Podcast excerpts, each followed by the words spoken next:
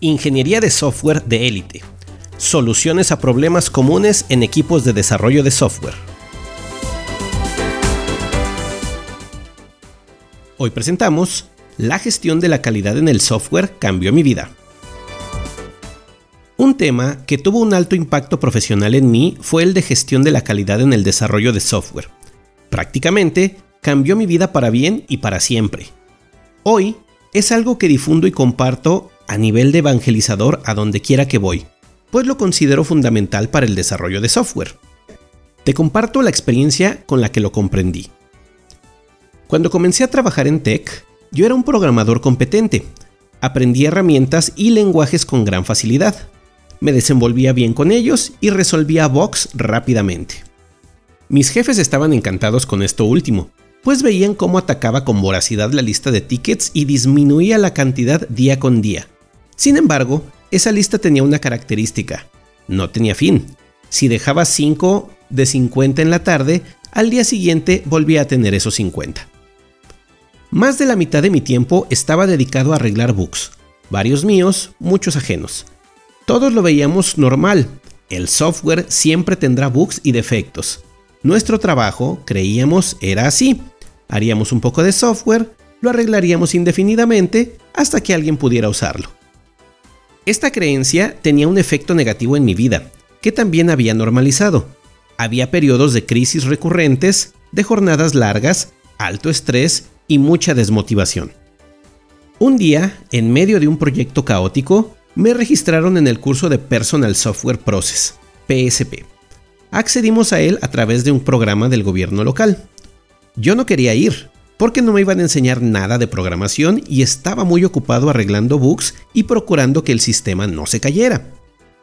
Yo creía que lo que me haría un mejor developer sería aprender infinidad de herramientas y hacerme experto en ellas.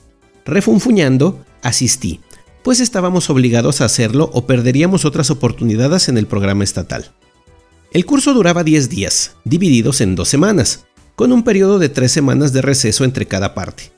Me presenté al lugar donde serían las sesiones y desde el primer día mi teléfono no dejaba de sonar para reportar problemas del proyecto y yo estaba inquieto. Traté de prestar atención al curso y ver qué había.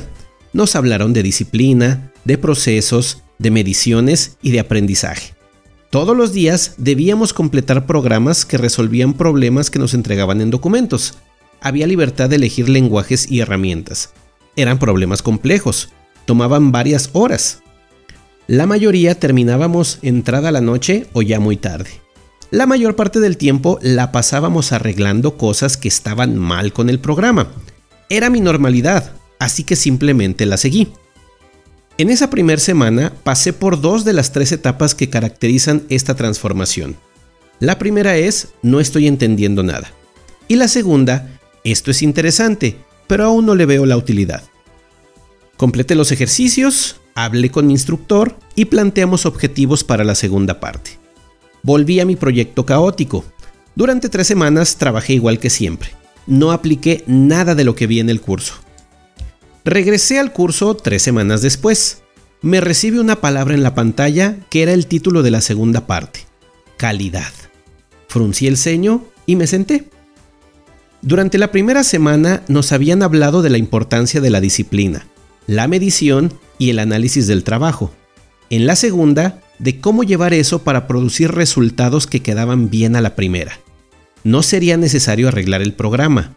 La primera vez que lo ejecutáramos funcionaría como se esperaba, sin fallas.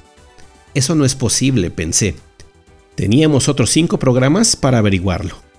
Recordé el reto que me propuso mi instructor al final de la primera semana quiero que el programa 6 lo termines antes de las 4 de la tarde del día que lo presentemos. Yo, que estuve saliendo en promedio a las 11 de la noche de esas sesiones, dudé. ¿Cómo iba a trabajar 7 horas menos?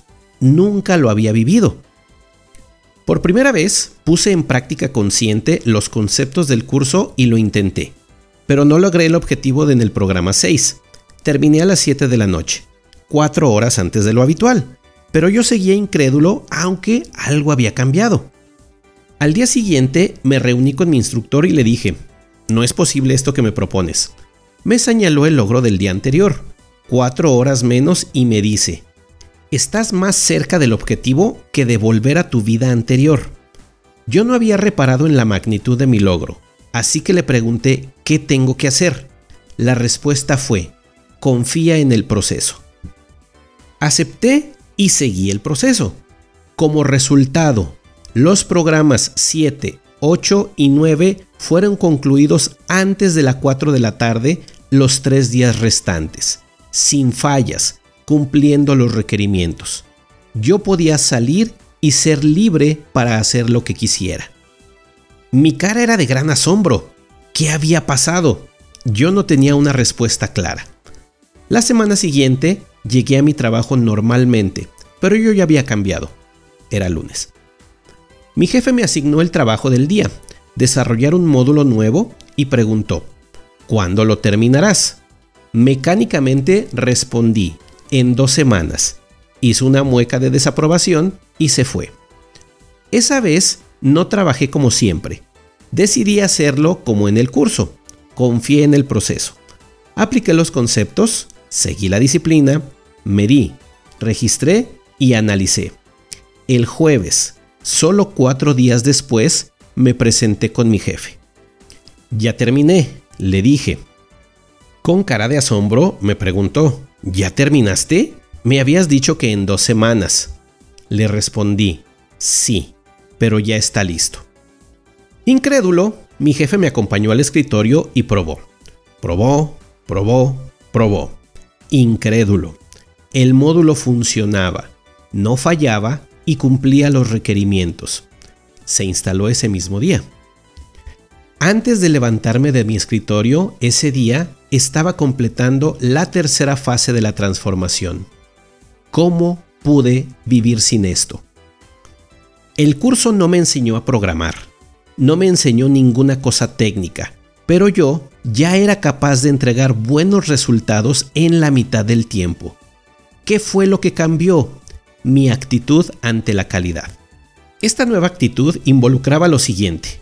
Asegurarla desde el segundo 1. Cuidarla en todo momento. Evitar que los defectos lleguen a testing. Aprender de los errores para los siguientes ciclos. Mis ideas previas eran equivocadas.